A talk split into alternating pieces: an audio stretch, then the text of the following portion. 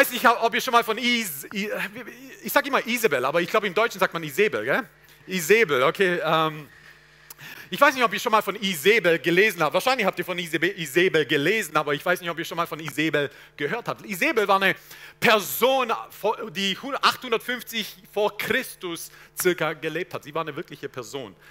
Sie war eine Königin. Sie war eine Königin, sie war die ruchloseste, sie war die blutrünstigste, sie war die skrupelloseste Königin und Person, die, von der du in der Bibel liest. Sie war, sie war Boshaftigkeit auf Anabolika und mit einer, mit einer Überdosis Red Bull gemischt. Weißt du, ich meine so, das war Isabel.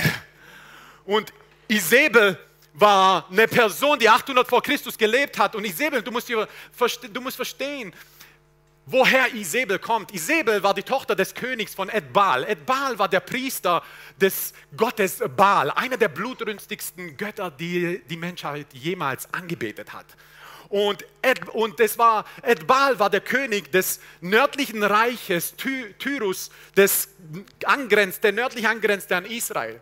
Und Edbal hat seine Tochter benutzt. Er hat seine Tochter benutzt, Isabel benutzt. Er hat ihr nicht die väterliche Liebe gegeben, sondern er hat sie benutzt, um eine Allianz mit Israel und Ahab zu schmieden. Und du musst verstehen, dass Isabel wollte nie mit Ahab heiraten. Sie war in einer Ehe, aber sie hat nie die Liebe einer Ehe und die Romantik einer Ehe genossen. Warum? Weil sie, war, sie wurde nicht benutzt von ihrem Vater als Mensch, als Person, als Tochter, sondern als Sache die ihm einen Nützen bringt. Und ihre Mutter war ebenso blutrünstig und hat ihr erklärt, pass mal auf, wie du deinen Mann um den Finger wickelst, das ist so. Weißt du was? Wenn du ein Kleid haben möchtest, neue Schuhe haben möchtest, das ist, wie das funktioniert mit deinem Mann, okay? Und das ist das, wie sie ihm, was sie ihm beigebracht hat. Und Isabel war eine Person, die total verletzt war, die total abgelehnt war, aber in dieser Ablehnung nicht Heilung gefunden hat, sondern Bitterkeit in Bitterkeit verfallen ist. Und diese Bitterkeit hat sie dahin ge geführt, dass sie zur blutrünstigsten Person wurde, die die Menschheit möglicherweise jemals kannte. Und das ist Isabel. Und wenn du über Isabel sprichst, dann musst du verstehen, okay, hey, dann müssen wir auch über Elia sprechen. Weil wo Isabel ist, Elia ist nicht weit. Auf der anderen Seite, wo Elia ist, ist Isabel auch, Isabel auch nicht weit. Und deswegen müssen wir über diese zwei Personen sprechen. Und äh, ich bitte euch, eure Bibel aufzuschlagen. Wenn ihr eure Bibeln habt, winkt mal mit euren Bibeln. Halleluja, dass ihr sie auch wirklich habt. Wir sind hier eine bibeltreue Gemeinde. Sehr gut. Manche von euren Bibeln, sie leuchten. Das sind die ganz gesalbten Bibeln. Halleluja. Und Elia, ihr seht in 1. Könige, äh, Kapitel 19. Und um die Vorgeschichte ein bisschen zu hören, was du, was du siehst, ist, dass Israel, Israel, wisst ihr, Israel hat sich irgendwann mal geteilt dann hattest du das Nordreich Israel und das Südreich Juda. Und das Nordreich Israel hatte 20 Könige und das Südreich Juda hatte ebenso 20 Könige. Die Judäer in Juda hatten sie ungefähr 10 Könige, die waren so lala, die waren ganz okay. Fünf Könige, die waren wirklich sehr gut, die haben eine Erweckung ins Land gebracht. Aber Israel, Israel, das Nordreich, hatte keinen einzigen guten König. Die haben keinen einzigen guten König gehabt, die haben alle andere Götter angebetet und sind anderen Göttern verfallen. Und Ahab war das Schlimmste. Und in dieser Zeit, in dieser Zeit lebte Elia. Und Elia hat, es, hat die Nase voll gehabt und hat gesagt, hey, pass mal auf, das regt mich sowas von auf mit euren Göttern und so weiter. Weil Isabel, alles, was sie gemacht hat, ist, um den Gott Israels, den wahren Gott wirklich auszutilgen aus Israel. Das war ihr Ziel. Und sie hat sozusagen Baalpriester gehabt, Asherah-Priester und, und Elia hat sich gesagt, weißt du was, hey, ich kann nicht mehr. Wir wollen sehen, wer der wahre Gott ist. Und was er gemacht hat, hey, wir werden eine ganz große Grillparty veranstalten. Warum Grillparty? Weil zu Grillpartys kommen sie immer alle. Weißt du, meine Und deswegen hat er eine große Grillparty veranstaltet und hat gesagt, wir machen das so, hey, ich werde meinen Weber-Grill rausholen und ihr holt euren Weber-Grill raus und dann müsst ihr, eure, dann müsst ihr euren Stier in Stücke zerschneiden und dann warten wir ab. Der Gott, der Gott, der mit Feuer antwortet, beziehungsweise, das ist wie Chef's Table in Netflix, derjenige, der ein besseres Essen vorbereitet, der hat gewonnen, okay? Und Elia hat natürlich, weil er alleine war, weniger, ähm, äh, äh, äh, hatte den anderen die, die, äh, den Vorteil überlassen und hat gesagt, hey, ihr dürft anfangen. Und die Baalspriester und Asherah-Priester, wissen ja, die haben, die haben einen Grill aufgehauen, neues Restaurant eröffnet und so weiter, total. Und das Restaurant hielt Grills Barbecue. Also nicht Barbecue, Barbecue. Und, und, und sie haben angefangen anzubeten und so weiter. Und Baal hat nicht geantwortet. Weil Baal hat den Tisch reserviert, ist aber nicht erschienen. Und, Und dann betet Elia und Elia betet und bam, Gott erscheint. Und wisst ihr, wie es, wie es Gott gemacht hat? Gott war, so, Gott hat sich die, weißt du, der hat die Finger abgeschleckt. So wundervoll war der Grill. So fantastisch war das Fleisch. Und wisst ihr, wie ich das mache? Das war meiner Frau immer am Anfang ein bisschen peinlich. Was ich mache, ist, wenn es mir so richtig schmeckt, dann nehme ich noch das letzte Stück Brot und dann, weiß ich, wenn so, dann, dann, dann tunke ich noch total rein und mein, mein, mein, mein Teller ist dann wie, wie, wie, wie, wie, den, den musst du gar nicht mehr waschen, okay? Den kannst du einfach so wieder in das, in das Regal stecken. Und so hat es Gott so gut geschmeckt, dass Gott wirklich die ganze Soße drumherum hat er aufgegessen. Und, und wisst ihr was? Hey, nichts ist übrig geblieben für alle anderen, und trotzdem sind sie satt geworden, weil sie haben angefangen, Gott wieder anzubeten. Und hier geht dann die Geschichte los in Kapitel 19. Und schaut mal in Kapitel 19, was da steht. Elia, dies, das ist eins der größten Wunder, das du in der Bibel siehst. Feuer kommt vom Himmel, bam! Ich meine so, Halleluja, das ist ein Traum für jeden Grillmeister. 1. Könige 19, Abvers 1 steht, Ahab erzählte Isabel alles.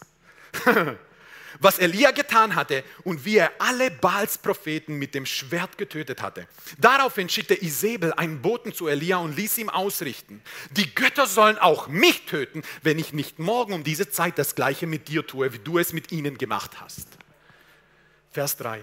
Da bekam Elia Angst und floh um sein Leben. Er ging nach Beersheba in Juda. Dort ließ er seinen Diener zurück. Schaut mal, was er gemacht, was er gemacht hat. Er ist in ein anderes Land gegangen. So weit ist er weggegangen von Isabel. Er ist nach Beersheba. Beersheba war im südlichen Königreich Juda. Das heißt, er hat die Grenzen überschritten. Weißt du, wie meinst du? Er ist in ein anderes Land gegangen. Und dann Beersheba war sogar im südlichen Teil von Juda. Und nicht mal da hat er sich sicher gefühlt vor Isabel, sondern ist noch weiter gegangen. Weißt du, ich meine so, sowas von Angst ist in sein Leben gekommen. Und das ist die Kraft von Isabel. Isabel, Isabel. Er aber ging alleine eine Tagesstrecke weit in die Wüste. Schließlich sank er unter einem äh, Ginsterstrauch nieder, der dort stand und wollte nur noch sterben. Ich habe genug, Herr, sagte er. Nimm mein Leben, denn ich bin nicht besser als meine Vorfahren. Vers 5. Dann legte er sich hin und schlief unter dem Strauch ein. Doch plötzlich berührte, berührte ihn ein Engel und sagte zu ihm, steh auf und iss. Er blickte um sich und sah ein Stück auf heißen Steinen gebackenes Brot und einen Krug Wasser bei seinem Kopf stehen. Also aß er und trank er und er legte sich wieder hin. Da kam der Engel des Herrn ein zweites Mal, berührte ihn und sagte, steh auf und iss, denn vor dir liegt eine lange Reise. Und schaut mal, Vers 8, was da steht. Er erhob sich, aß und trank und das Essen, das Essen, das Essen, das er gegessen hat, gab ihm genug Kraft, um 40 Tage und 40 Nächte bis zum Berg Gottes, dem Horeb, zu wandern. Ah, Come on, wer will ein Restaurant öffnen mit so einem Essen? Dort fand er eine Höhle, in der er die Nacht verbrachte, doch der Herr sprach zu ihm, was tust du hier, Elia? Vers 10, Elia antwortete, ich habe dem Herrn, Gott, dem Allmächtigen, von ganzem Herzen gedient, denn die Israeliten haben ihren Bund mit dir gebrochen, deine Altäre niedergerissen und deine Propheten getötet. Ich allein bin übrig geblieben und jetzt wollen sie auch mich umbringen. Mein Titel, mein, der Titel meiner Botschaft ist Hausverbot für Isabel. Oder in anderen Worten, wie manche Türsteher zu mir gesagt haben früher, du kommst hier nicht rein. Und Hausverbot für Isabel ist mein Titel heute. Ich weiß nicht, ob ich den Witz schon mal erzählt habe. Es war, ein, es war ein Herr, der ein Problem hatte mit seinem Auto und ist zum Kfz-Mechaniker gegangen. Und beim Kfz-Mechaniker, als er das Auto reingefahren hat und auf die, auf die Bühne und das Auto auf die Bühne gekommen ist, stand der, stand der Herr ständig neben dem Kfz-Mechaniker und hat ihm erklärt, was falsch ist und hat ihm erklärt, was er machen muss. Kennt ihr solche Personen? Und er hat ihm ständig erklärt, wie er seinen Job machen muss. Und der, der Kfz-Mechaniker hat ihm ständig gebeten, bitte können Sie einen Schritt äh, zurückgehen, weil versicherungstechnisch dürfen Sie hier gar nicht stehen. Und er ist ständig trotzdem hingegangen. Er hat ihm über die Schulter geschaut und hat gesagt, ah, nicht so, nicht so. An, ja, vielleicht das, ich glaube, das Problem liegt hier und so weiter. Hey, mach doch dein Auto selber, hat er sich gesagt. Aber nein, weißt du, können Sie bitte in den Aufenthaltsraum gehen, weil das ist der Ort, wo Sie, wo Sie sein müssen. Weil hier, wenn irgendetwas passiert, das ist total schlecht, für, weil auch die Versicherung ist, deckt hier den Schaden Schaden dann nicht ab.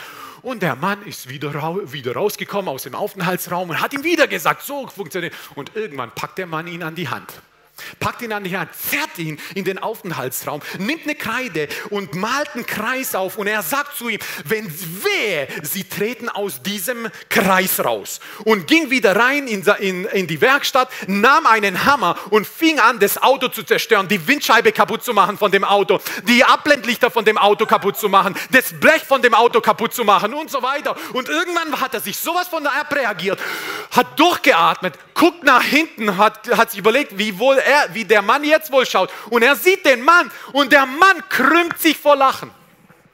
Er krümmt sich vor Lachen und der Kfz-Mechaniker sagt zu ihm, hallo, siehst du nicht, was ich mit deinem Auto gemacht habe? Der so, doch, doch, aber in der Zeit, wo du mein Auto kaputt gemacht hast, bin ich siebenmal aus dem Kreis, Kreis gelaufen und du hast nicht mal gemerkt.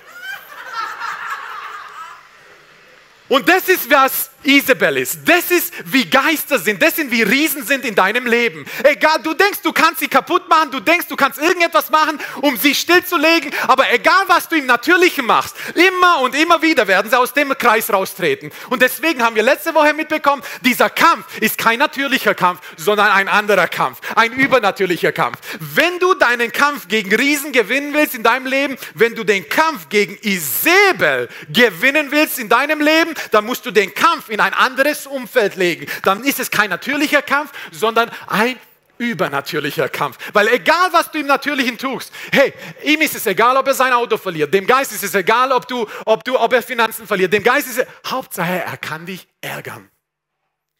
Ärgern. Und wie der im Witz gesagt hat, doch, habe ich gesehen, aber in der Zeit bin ich siebenmal aus dem Kreis getreten und du hast nicht mal gemerkt.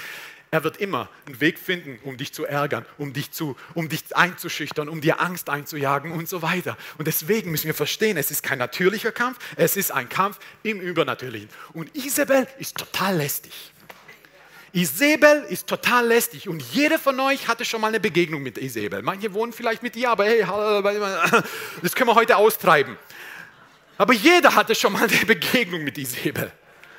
Und Isabel ist sowas von ausdauernd und lästig. Du musst verstehen, dass Isabel 850 vor Christus gelebt hat. Und in Offenbarung 2, als Jesus zu der Gemeinde in Thyatira sprach, sagte er, hey, ihr seid so eine tolle Gemeinde. Ihr seid eine Gemeinde, hey, ich liebe euren Glauben.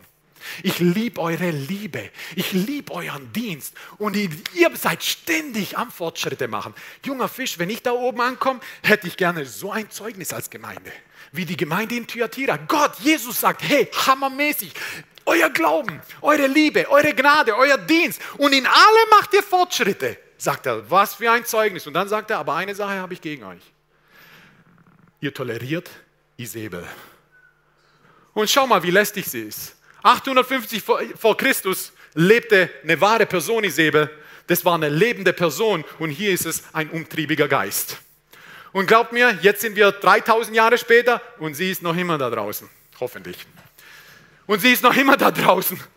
Und das ist, wer Isabel ist. Und schaut mal, Offenbarung 2,20 steht, aber ich habe eines gegen dich einzuwenden. Du lässt zu, dass diese Frau Isabel, die sich eine Prophetin nennt, meine Diener vom richtigen Weg abbringt. Sie verführt sie dazu, Götzen anzubeten, von dem Fleisch der Götzenopfer zu essen und Unzucht zu treiben. Das ist, was Isabel ist. Damals, 2850, vor 2850 Jahren, war es eine natürliche, eine lebende Person Jetzt ist es ein umtriebiger Geist. Es ist einer, der dich vom Weg abbringen möchte. Es ist einer, der dich einschüchtern möchte. Es ist einer, der dich einschlafen, äh, zum Einschlafen bringen möchte. Es ist einer, der dich manipuliert, der dir die Angst einjagt. Es ist einer, der, der, der dich einfach nur zerstören will, vom Weg abbringen möchte. Er möchte dich vom Weg abbringen und am liebsten töten. Aber wo Isabel ist, ist Elia nicht weit. Und das Gute an der Geschichte ist, ich weiß, wie es am Ende abläuft. Ich weiß, was am Ende mit Isabel passiert. Aber die Sache ist die, was Isabel gemacht hat, und schaut mal, lasst mich mal, lasst mich euch einfach eine Definition von mir mitteilen, was ein Geist ist.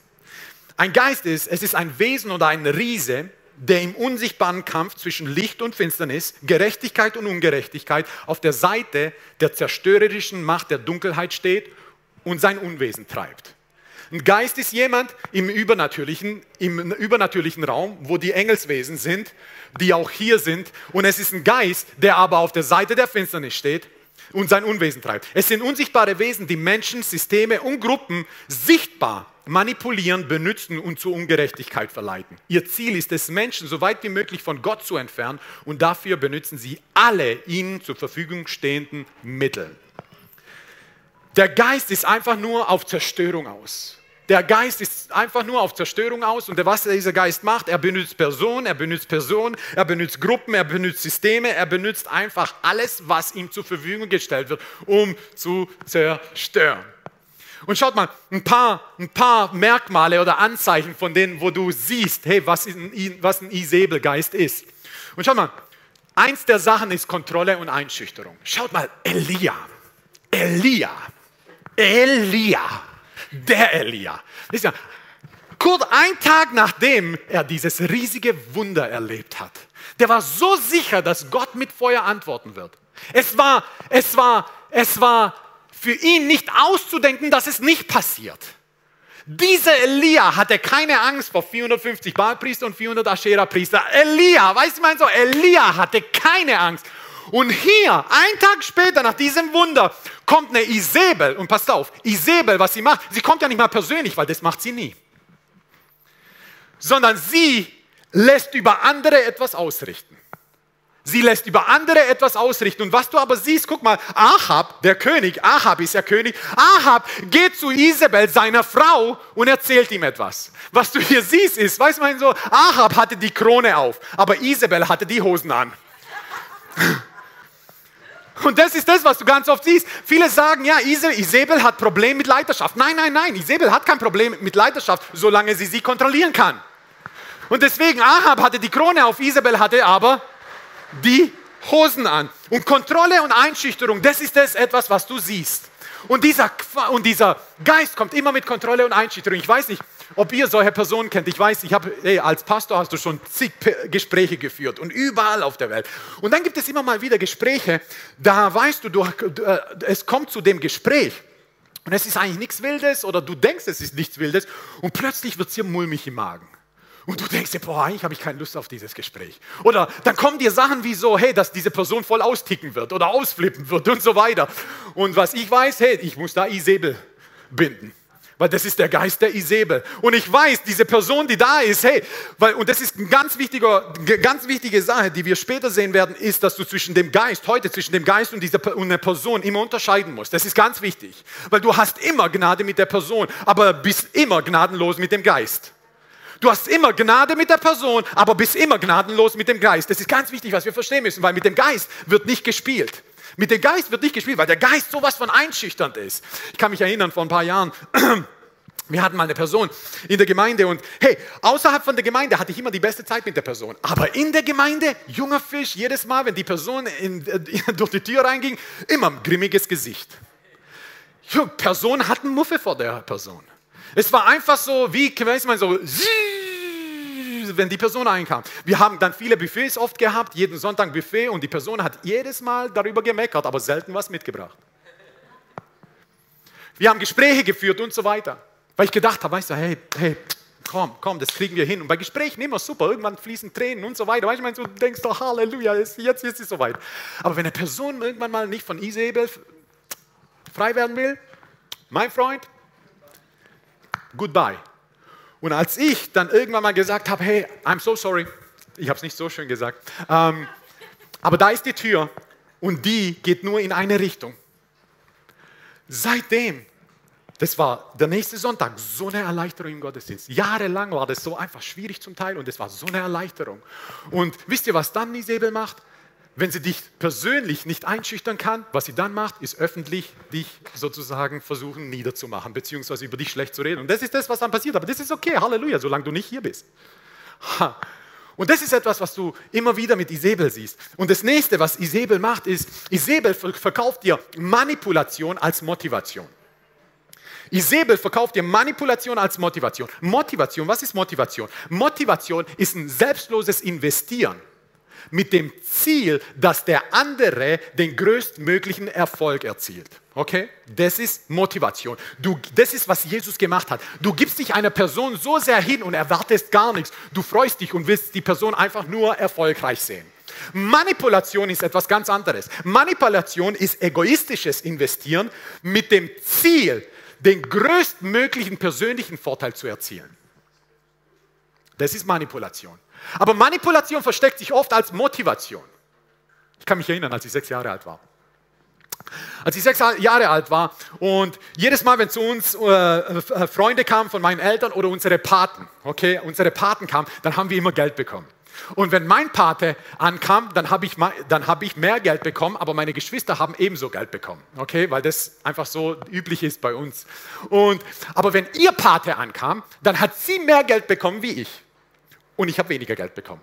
Okay, aber und ich kann mich einmal erinnern, wo ich sechs Jahre alt war, da hat meine Schwester 50 D-Mark bekommen. 50 D-Mark, das ist sozusagen äh, das Geld aus dem letzten Jahrtausend. Ähm, 50 D-Mark hat meine Schwester bekommen und zwar ein Schein 50 D-Mark. Und ich habe 20 D-Mark bekommen, zwei Scheine mit 10 D-Mark. Und was? Und plötzlich hat mich Isabel bekommen. Und ich ging zu meiner Schwester und sagte, Schwester, guck mal, hey, Du hast einen Schein, ich habe zwei Scheine. Lass uns wechseln. Und sie hat sich natürlich gedacht, was für ein toller Bruder, weil meine Schwester ist drei Jahre jünger wie ich. Was bedeutet, dass ich ihre Unwissenheit versucht habe, was? Zu manipulieren, meinen Vorteil, und habe es aber so verkauft, als wäre es ihr Vorteil. Isabel. Lasst uns alle auf die Knie gehen und Buße tun. Bis meine Eltern eingeschritten haben. Und dann fing Isabel erst richtig bei mir an. Wisst ihr, was sie dann Isabel gemacht hat? Wieso? Sie kann doch selber entscheiden. Weißt du, ich meine so. Sie kann doch selber für sich entscheiden. Weißt du, mein so. Deal ist Deal. Voll die unfairen Eltern und so weiter. Und das ist das, was du dann erlebst. Voll die unfair. Guck mal, wir haben was hier vereinbart und ihr müsst euch einmischen und so weiter. Absolut. Bei Isabel musst du dich immer einmischen. Du bist gnädig mit der Person, weil ich durfte weiterhin bei meinen Eltern wohnen, aber gnadenlos mit dem Geist. Mir wurde das Geld weggenommen. Und das ist, was Isabel versucht zu machen. Und das nächste, was du siehst, ist, dass Isabel dir immer versucht, Isolation als Zurückgezogenheit zu verkaufen. Isolation als Zurückgezogenheit. Du bist so müde, du brauchst mal eine Pause. Du brauchst Pause vor deinen Geschwistern, von deiner Familie, du brauchst Pause vor deiner Arbeit, du brauchst Pause von der, von der Gemeinde, du brauchst Pause von allem. Und, und dieser Geist verkauft dir Isolation als Zurückgezogenheit. Was ist der Unterschied zwischen Isolation und Zurückgezogenheit? Zurückgezogenheit ist, wenn du irgendwann mal echt ein bisschen ausgelaugt bist, du nimmst ein paar Schritte, gehst ein paar Schritte zurück, gehst nach Hause, um in die Gegenwart Gottes hineinzukommen, damit Gott dich auffüllt. Das ist Zurückgezogenheit. Isolation ist ganz anders. Isolation, was Isolation macht, Isolation tut dich abschotten. Abschotten von Gott und von den Personen, die dir helfen. Und das ist, was Elia gemacht hat. Und passt mal auf, dieser Geist hat ihn so weit gebracht, dass er nicht bis nach Beersheba gegangen ist, sondern so weit fast bis nach Ägypten gegangen ist, gelaufen ist. 40 Tage gelaufen ist bis nach Ägypten, weil er Angst hatte vor Isabel. Und schau mal, was er zu dem, zu dem Engel sagt. Er sagt zu dem Engel, hey, ich allein bin übrig geblieben. Und das ist das, was der Geist versucht dir zu vermitteln. Nur du verstehst es. Nur du weißt, wie es ist. Die anderen verstehen dich nicht. Und Gott muss zu ihm sagen, hey, pass auf, Elia, mach mal deine Augen auf, mach mal deine Ohren auf. Du bist nicht alleine. Es sind 7000 weitere, die ihren Knie nicht vor Baal gebeugt haben. Aber das ist, was dieser Geist versucht zu machen. Er versucht dich zu isolieren. Er versucht dich zu isolieren, nicht zurück, zurückzuziehen, weil Jesus hat sich ganz oft zurückgezogen. Jesus hat sich fast täglich, wahrscheinlich täglich zurückgezogen. Er hat, in die Leute, er hat in die Leute investiert. Er hat die Leute motiviert. Er war so selbstlos. Aber gleichzeitig, um zu geben, musste er selber aufgefüllt zu werden. Und deswegen musste er sich zurückziehen. Und deswegen ist er an den Berg hochgegangen, um zu beten, als alle anderen geschlafen haben, um aufgefüllt zu werden und erfrischt zu werden von seinem Vater. Das ist sich zurückziehen. Isolieren ist abschotten. Ich will mit euch nichts mehr zu tun haben. Ihr versteht mich nicht. Ich sehe Dinge, die ihr nicht seht. Und Isabel versucht dich persönlich zu entmutigen. Ständig dich zu entmutigen. Und Isabel benutzt Personen. Es ist nicht immer nur der Geist. Er benutzt Personen, er benutzt Systeme, er benutzt Politiker, er benutzt Gruppen, er benutzt unheimlich viele Sachen, die versuchen sozusagen dich einzunehmen. Und das ist, was Isabel macht.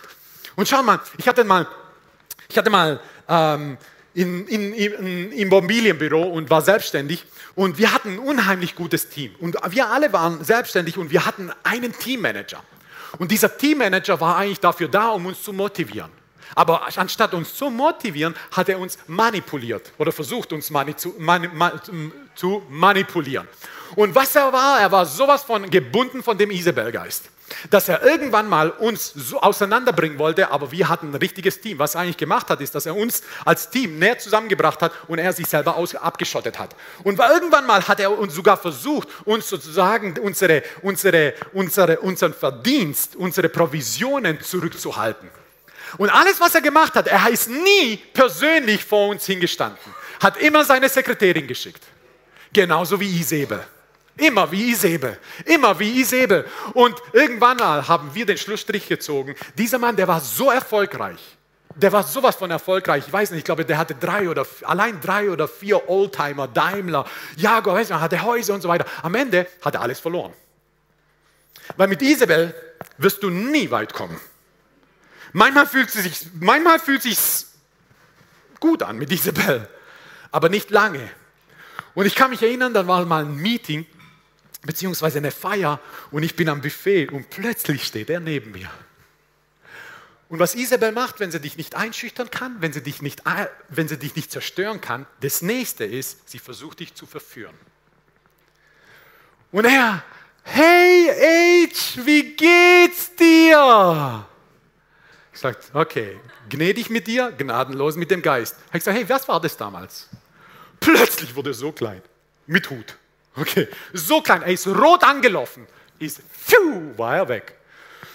Aber Isabel war ebenso weg mit ihm. Und das ist, was du ganz oft siehst, ist, dass Personen einfach nicht wissen, nicht wissen, aus Verletzung heraus, aus Verletzung oft heraus bitter sind und dem Isabel-Geist Raum geben. Und das ist was, wisst ihr, der Isabel-Geist ist nicht einfach nur so, dass er Personen sucht, die ganz, ganz schlimm sind. Nein, er sucht verletzte Personen, abgelehnte Personen. Und du hast zwei Optionen beim Isabel. Du hast zwei Optionen. Wenn du abgelehnt wirst, hast du zwei Optionen. Entweder bitter werden oder geheilt zu werden. Es gibt keinen dazwischen. Bitter werden, dann bist du ein gefundenes Fressen für Isabel. Aber wenn du geheilt bist, dann isst du Isabel zum Frühstück. Und deswegen, es gibt zwei Optionen. Entweder du wirst bitter oder du wirst geheilt. Und geheilt ist immer besser. Es ist immer besser, geheilt zu werden, wie bitter zu werden. Weil wenn bitter, wenn sie dich hat, oh oh, dann ist es. Und sie versucht dich zu verführen. Und schaut mal, das nächste ist, was sogar in der Gemeinde ein Problem war, vor der, die eigentlich total toll war für, für Jesus. Hat gesagt, hey, Unzucht. Unzucht. Und das ist, was du siehst, ist Unzucht. Du siehst Perversion, du siehst Pornografie. Das ist etwas, was du dann in, dieser, in, die, in diesen Bereichen siehst. Sie versucht dich dann irgendwann mal zu zerstören und zu verführen. Ich weiß nicht, ob ihr wisst, aber ähm, wisst ihr, ich habe, wisst ihr, wie viele Prostituierte es in Deutschland gibt? Das ist krass. Die Zahl ist, äh, ähm, Angemeldete gibt es 33.000. Angemeldete. Aber wie viele die Dunkelziffer in Deutschland, die Dunkelziffer in Deutschland Prostituierte, 400.000. Und das ist keine Statistik, die aus der Nase rausgeholt ist, sondern wirklich von Organisationen, die sich damit beschäftigen. Und wisst ihr, wie viele Kunden sie, wie sagt man, willkommen heißen täglich? In Deutschland, nur in Deutschland. 1,2 Millionen. Und dann haben wir Politiker, die darauf drängen, dass Bordelle jetzt gerade geöffnet werden. Die darauf drängen, dass Bordelle geöffnet werden.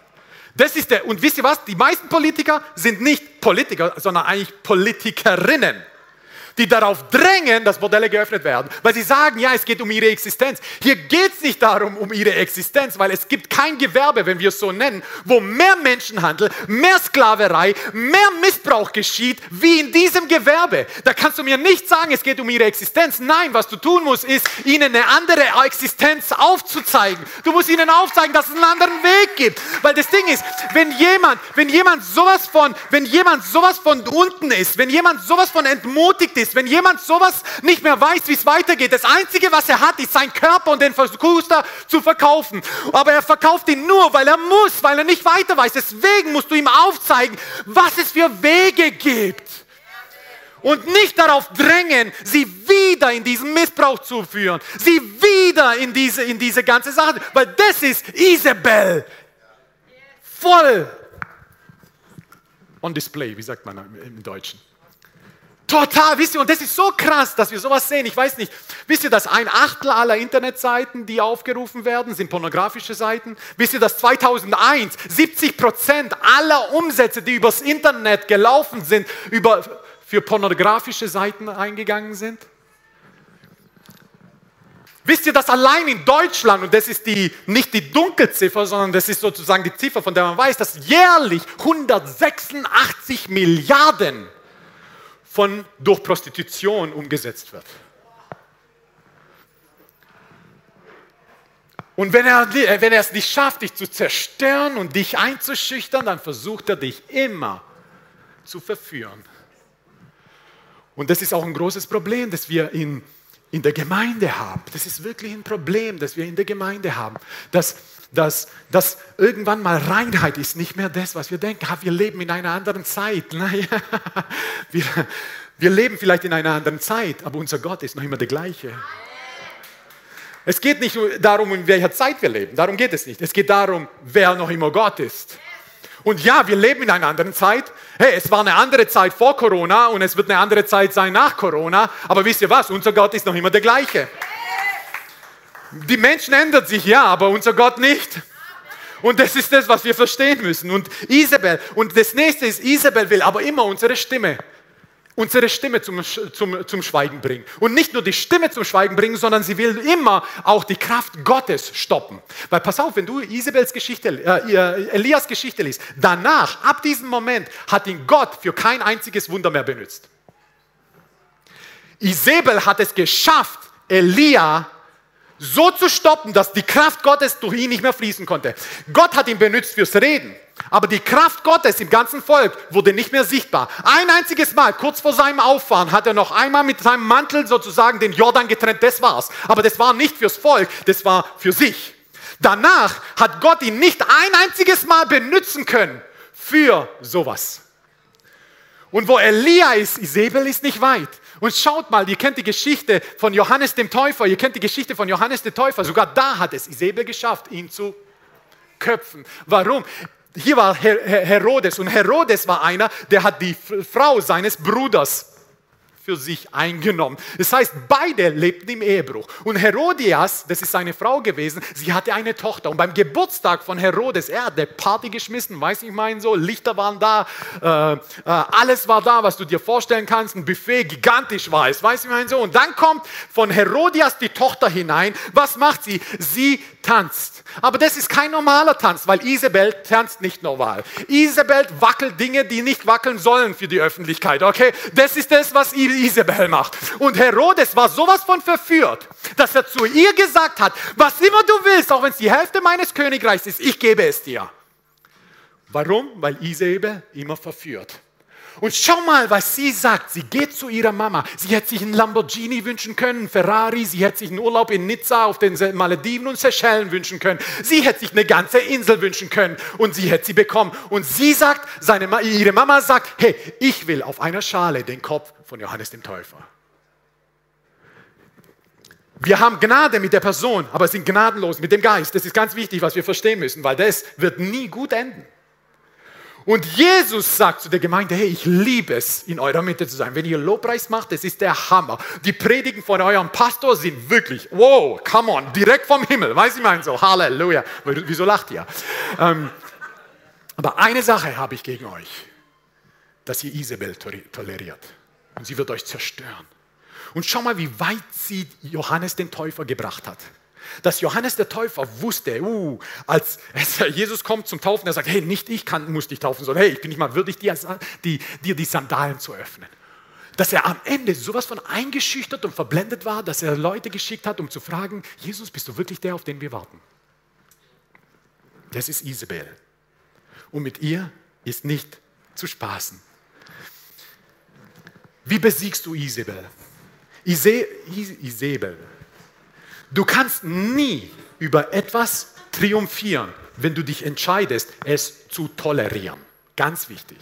Du kannst nie über etwas triumphieren, wenn du dich entscheidest, es zu tolerieren. Wenn du dich entscheidest, dass es okay ist, dass Isabel hier drin ist, dann kannst du nicht erwarten, dass du über sie triumphierst. Wenn du dich entscheidest, dass es für dich okay ist, pornografische Seiten äh, aufzumachen und ständig wieder zurückzugehen, dann kannst du darüber nicht triumphieren. Wenn du denkst, dass es okay ist, wenn du dich manipulieren lässt von deinem Ehepartner, von deinem Bruder, von deiner Schwester, von deiner Mutter, von deinem Vater, von deinen Arbeitskollegen, von deinem, von deinem Chef, dann wirst du nie darüber triumphieren können. Du kannst nicht über etwas triumphieren, über was du tolerierst. Ganz wichtig. Und deswegen ist nie, und Kontrolle ist nie eine Option. Sie versucht es immer mit Kontrolle, aber Kontrolle ist, ist, ist nie eine Option, weil unser Gott ist kein Gott der Kontrolle. Unser Gott ist ein Gott der Konsequenz, aber kein Gott der Kon äh, Kontrolle. Woher weiß ich das? Schaut mal. Er hat einen gigantischen Garten für Adam und Eva. Und er sagt, hey, aber hier ist ein Baum von Erkenntnis von Gut und Böse. Und er sagt zu ihnen, aber von diesem Baum dürft ihr nicht essen. So, wenn, er, wenn das ein kontrollierender Gott wäre, würde er was machen? Er würde einen Grenzposten da aufstellen, er würde eine Mauer drumherum bauen, damit sie ja nicht davon essen. Aber er sagt, hey, er sagt einfach nur, esst nicht davon.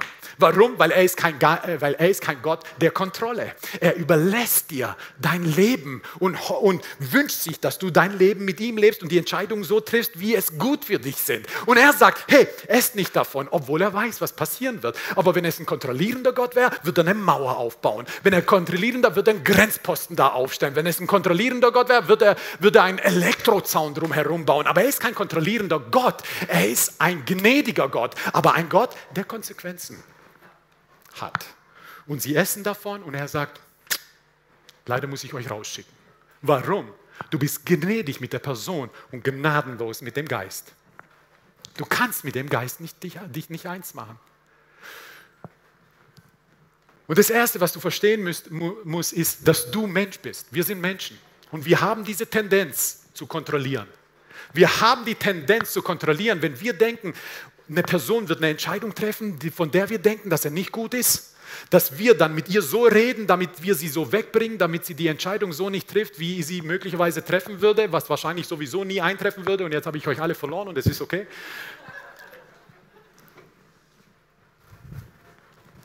Aber du kannst lieber, lieber bist, wirst du benachteiligt, als dass du mit deinen Gedanken, mit deinen Worten, mit deinen Taten und mit deinen Emotionen dich eins machst mit Isabel. Lieber wirst du benachteiligt, als dass du mit Isabel dich eins machst, mit der Kontrolle von anderen Personen, mit der Manipulation von an, an, anderen Personen, mit Einschüchterung von anderen, anderen Personen. Lieber wirst du benachteiligt, glaub mir, lieber wirst du benachteiligt. Lass dich benachteiligen, aber mach dich nicht eins mit Isabel. Mach dich nie eins mit Isabel. Toleriert, ja, du musst gnädig sein mit der Person, aber gnadenlos mit dem. Wir dürfen nie, wir dürfen nie etwas missachten, wenn Jesus uns auffordert, es zu verachten. Du darfst nicht einfach deine Augen zumachen, es wird schon. Weil das ist das, was, was man ganz oft sagt. Ah, es wird schon. Ah, komm, es wird schon. Nein, nein, nein, nein. Die Person, Willst du die Person freikriegen? Willst du ein System freikriegen, eine Gemeinde freikriegen? Du musst diesen Geist konfrontieren. Anders geht es nicht. Und wir denken, und das ist das, was wir oft vermischen. Wir vermischen den Geist mit, dem, mit der Person. Und dann haben wir zwei Optionen. Entweder wir reagieren total ärgerlich auf die Person, weil wir den Geist mit dieser Person vermischen, oder wir sind total eingeschüchtert, weil wir ebenso die Person mit dem Geist vermischen. Und das ist das, was wir, was wir auseinandernehmen müssen. Und schaut mal, und, Je, und Jesus sagt zu ihr, pass auf, Jesus sagt in Offenbarung 2,23, ich werde ihre Kinder töten. Das ist das, was Jesus sagt in Offenbarung 2, also Neues Testament. Warum? Weil das Ding ist, die Kinder von Isabel sind schlimmer wie Isabel. Und ihre Kinder vermehren sich unheimlich schnell. Und ihre Kinder sind Kontrolle, Manipulation, Einschüchterung, Angst und all diese Sachen. Und nicht nur das, sondern sie sind, sie sind da, um dich zu, zu töten. Und da ist, eine, da ist eine Königin, die heißt Atalia, die ist im Südreich. Warum? Weil im Südreich war ein König, der eigentlich Gott nachgefolgt ist, aber sich ebenso einschüchtern lassen hat von Ise, Isabel. Und was er gemacht hat, er hat seinen Sohn mit ihrer Tochter zusammengetan. Und was du dann siehst, ihre Tochter war noch schlimmer wie, die, wie Isabel. Atalia, was sie gemacht hat, sie hat, passt auf, als ihr Sohn, ihr Sohn, ihr Sohn starb als König, wisst ihr, was sie gemacht hat? Sie hat alle ihre Kinder, sie hat alle ihre Neffen, sie hat alle die Nachfolger des Thrones, hat sie geköpft und hat sich selber auf den Thron gesetzt.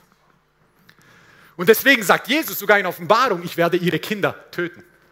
Weil du kannst mit Isabel, kannst du dich nicht eins machen. Du kannst dich nicht mit Kontrolle eins machen. Du kannst dich nicht mit Einschüchterung. Weil was passiert ist, dass daraus Kinder entstehen, dass noch mehr Einschüchterung kommt. Und Isabels Kinder sind wie Kakerlaken. Hast du sie einmal im Haus, junger Fisch, such dir jemand, der sie rauskriegt, weil sonst wird es eine Plage. Und das ist, was ihre Kinder sind. Ich habe gedacht, es wird ein bisschen lustigere ähm, Botschaft. Sei gnädig mit der Person, aber gnadenlos mit dem Geist. Schaut mal, Jesus kam wie? Jesus kam mit Gnade und Wahrheit. Und das ist, was Jesus ist. Jesus ist immer auferbauend. Jesus ist immer wertschätzend. Immer wertschätzend. Isabel ist immer abwertend. Jesus ist immer wertschätzend, Isabel ist immer abwertend. Aber Jesus kommt mit Gnade und mit Wahrheit. Was bedeutet das? Du musst Gnade und Wahrheit verbinden in deinem Leben. Aber wenn du nur mit Wahrheit kommst, und das ist, was ich oft sehe in manchen Christen, kennt ihr die, kennt, kennt ihr die Leute, die an, an den Ecken stehen und so weiter? Gut, in Deutschland weniger, aber in Amerika gibt es ganz viele, die mich kehrt um, sonst kommt ihr in die Hölle. Okay, was sie machen ist Wahrheit ohne Gnade. Und Wahrheit ohne Gnade ist lieblos. Wahrheit ohne Gnade ist lieblos. Weil das Ding ist, an, an Jesus hast du nie in der Bibel gesehen, an der Ecke stehen, kehrt um, sonst werdet ihr was? Sonst werdet ihr in der, in, im, im Feuer schmoren. Nein, nein, nein. Jesus kommt immer mit Gnade und Wahrheit. Aber Wahr, Wahrheit ohne Gnade ist lieblos. Aber Gnade ohne Wahrheit ist nutzlos.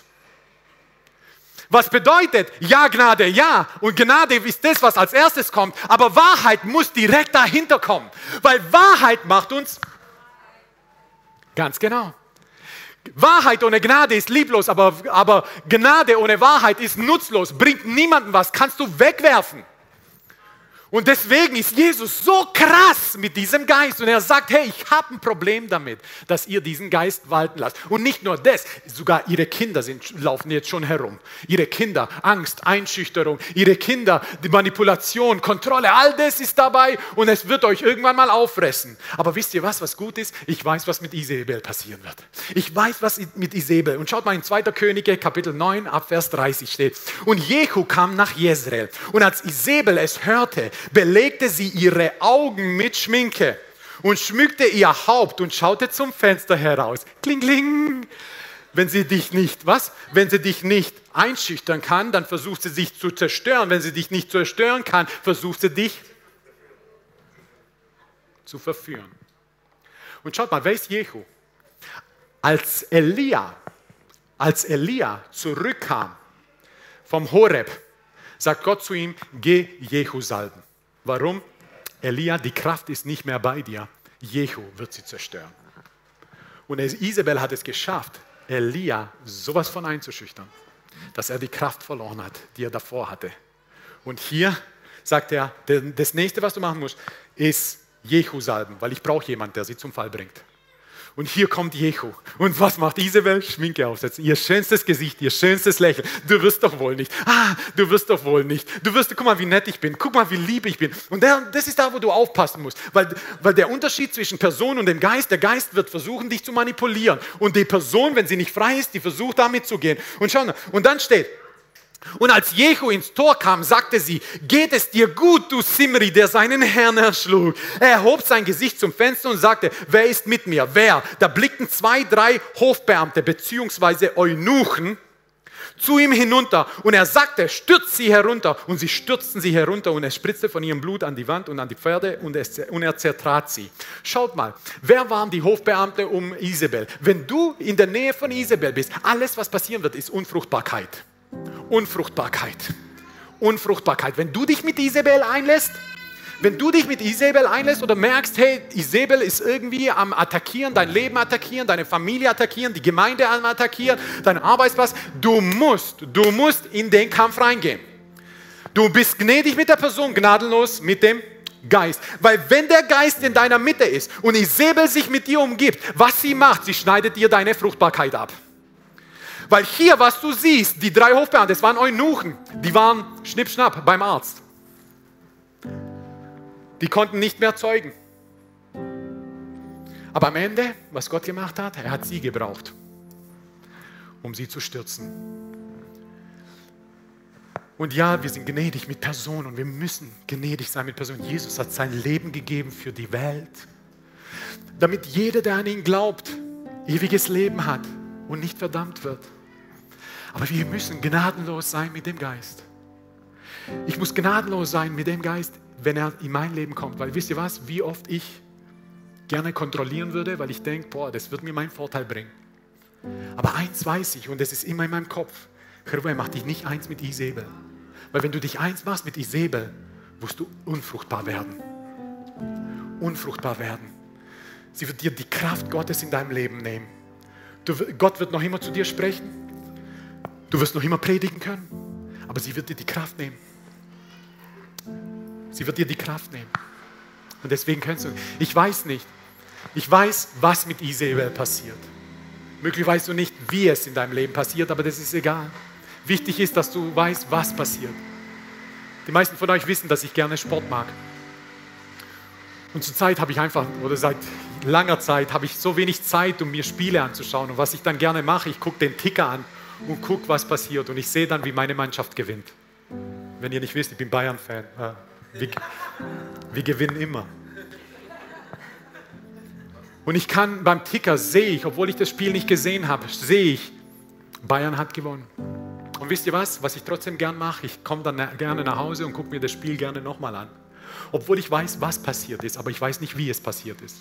Aber es lässt mich ruhig sitzen vorm Fernsehen, weil ich weiß, was passiert ist. Ich weiß nicht, wie es passiert ist. Und in der 22. Minute schießt die gegnerische Mannschaft das 1-0 und Bayern ist hinten. Und wisst ihr was? Ich bin ruhig. Warum? Weil ich weiß, was passiert ist. Aber ich weiß nicht, wie es passiert ist.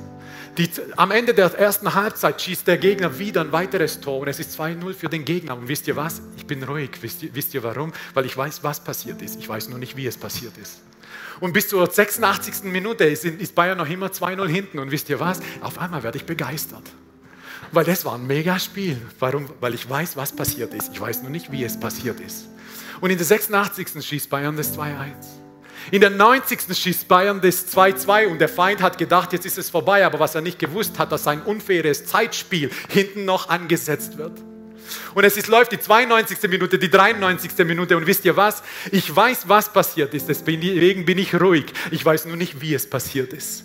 Und dann kommt die 96. Minute. Der, der, Gegner, der ist schon außer sich, weil er gedacht hat, der, ist, der Schlusspfiff hätte schon lange erfolgen müssen. Aber was er nicht weiß, wir haben einen Schiedsrichter, der weiterspielen lässt, weil er unfaire Sachen nicht toleriert, sondern sie hinten ransetzt. Und ich weiß, es lässt mich ruhig sitzen vor diesem Fernseher. Warum? Weil ich weiß, was passiert ist. Und jetzt weiß ich sogar, wie es passiert ist.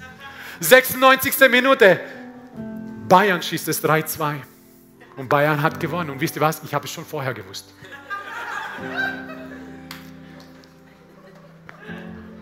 Und deswegen haben wir dieses wundervolle Wort hier.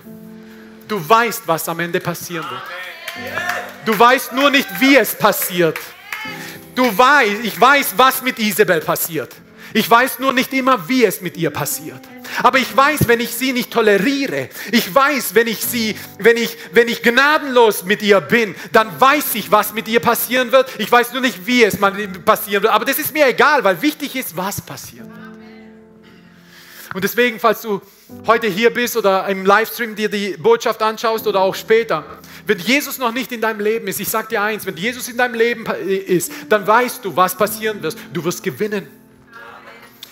Mit Jesus wirst du immer gewinnen. Du weißt vielleicht nicht, wie es ablaufen wird in deinem Leben, aber das Ende, das ist das, was du weißt und das ist das, was wichtig ist. Du wirst gewinnen. Du wirst eingehen in dieses Stadion, was Himmel heißt und du wirst bejubelt werden von diesen Engeln, die Zuschauer sind und du wirst eingehen in diesen Ort. Warum? Weil wir wissen, was passiert, wenn wir Jesus in unser Herz aufnehmen. Du wirst nicht immer wissen, wie es passieren wird, aber das ist auch nicht so wichtig, weil das lässt dich trotzdem ruhig schlafen, weil wenn Jesus in deinem Leben ist, weißt du, was passiert. Ewiges Leben steht dir bereit. Deswegen möchte ich dich einladen heute, dein Leben Jesus zu übergeben, damit du weißt, was am Ende für dich bereitsteht. Du weißt nicht, wie es sein wird, wie wir alle. Aber du weißt, was für dich bereitsteht. Du wirst gekrönt werden. Du wirst auf goldenen Straßen laufen. Du wirst eine Party feiern. Nur für dich, weißt du, wie ich meine, werden sie Spalier stehen und so weiter. Du wirst gekrönt werden. Du wirst eine gigantische, gigantische modische Ausstattung bekommen. Du wirst ein eigenes Haus haben. Naja, weißt du, ich bin nicht ganz sicher, aber irgendwie so wird es sein. Deswegen möchte ich dich einladen, dein Leben Jesus zu übergeben. Möglicherweise hast du in deinem Leben Leute, die, von denen du weißt, hey, das klingt wie ein Isabel. Und du weißt nicht, wie du frei wirst von diesem Geist. Jetzt weißt du, dass es ein Geist ist. Mit Jesus überwindest du. Es gibt niemanden, der sie sonst überwinden kann. Es ist nur Jesus und sein Blut, das, was er am Kreuz getan hat. Deswegen möchte ich dich einladen, mit mir zu beten und lasst uns gemeinsam aufstehen. Herr Jesus, ich danke dir, dass du selbstlos dein Leben gegeben hast für mich. Ich glaube, dass du ans Kreuz gegangen bist. Ich glaube, dass du dein Leben für mich gegeben hast. Ich glaube, dass du, dass du in die tiefsten Tiefen des Sheol gegangen bist. Aber der Tod konnte dich nicht aufhalten. Du bist auferstanden und hast dich gesetzt auf die höchsten Höhen. Herr Jesus, du bist Gott. Und ich bekenne dich als Gott in meinem Leben. Komm in mein Leben und nimm mein Leben ein. In Jesu Namen. Amen. Halleluja. Wenn du dieses Gebet gebetet hast, dann bist du jetzt ein Kind Gottes. Isabel wird unter deinen Füßen sein. Isabel wird unter deinen Füßen sein. Ich weiß, was mit dir passieren wird. Du wirst eingehen in ein wundervolles, in ein wundervolles Gebiet. Du wirst in den Himmel eingehen und die Ewigkeit mit Jesus verbringen. Wie es sein wird, kannst du mir irgendwann mal erzählen, aber ich weiß, was passieren wird. Halleluja.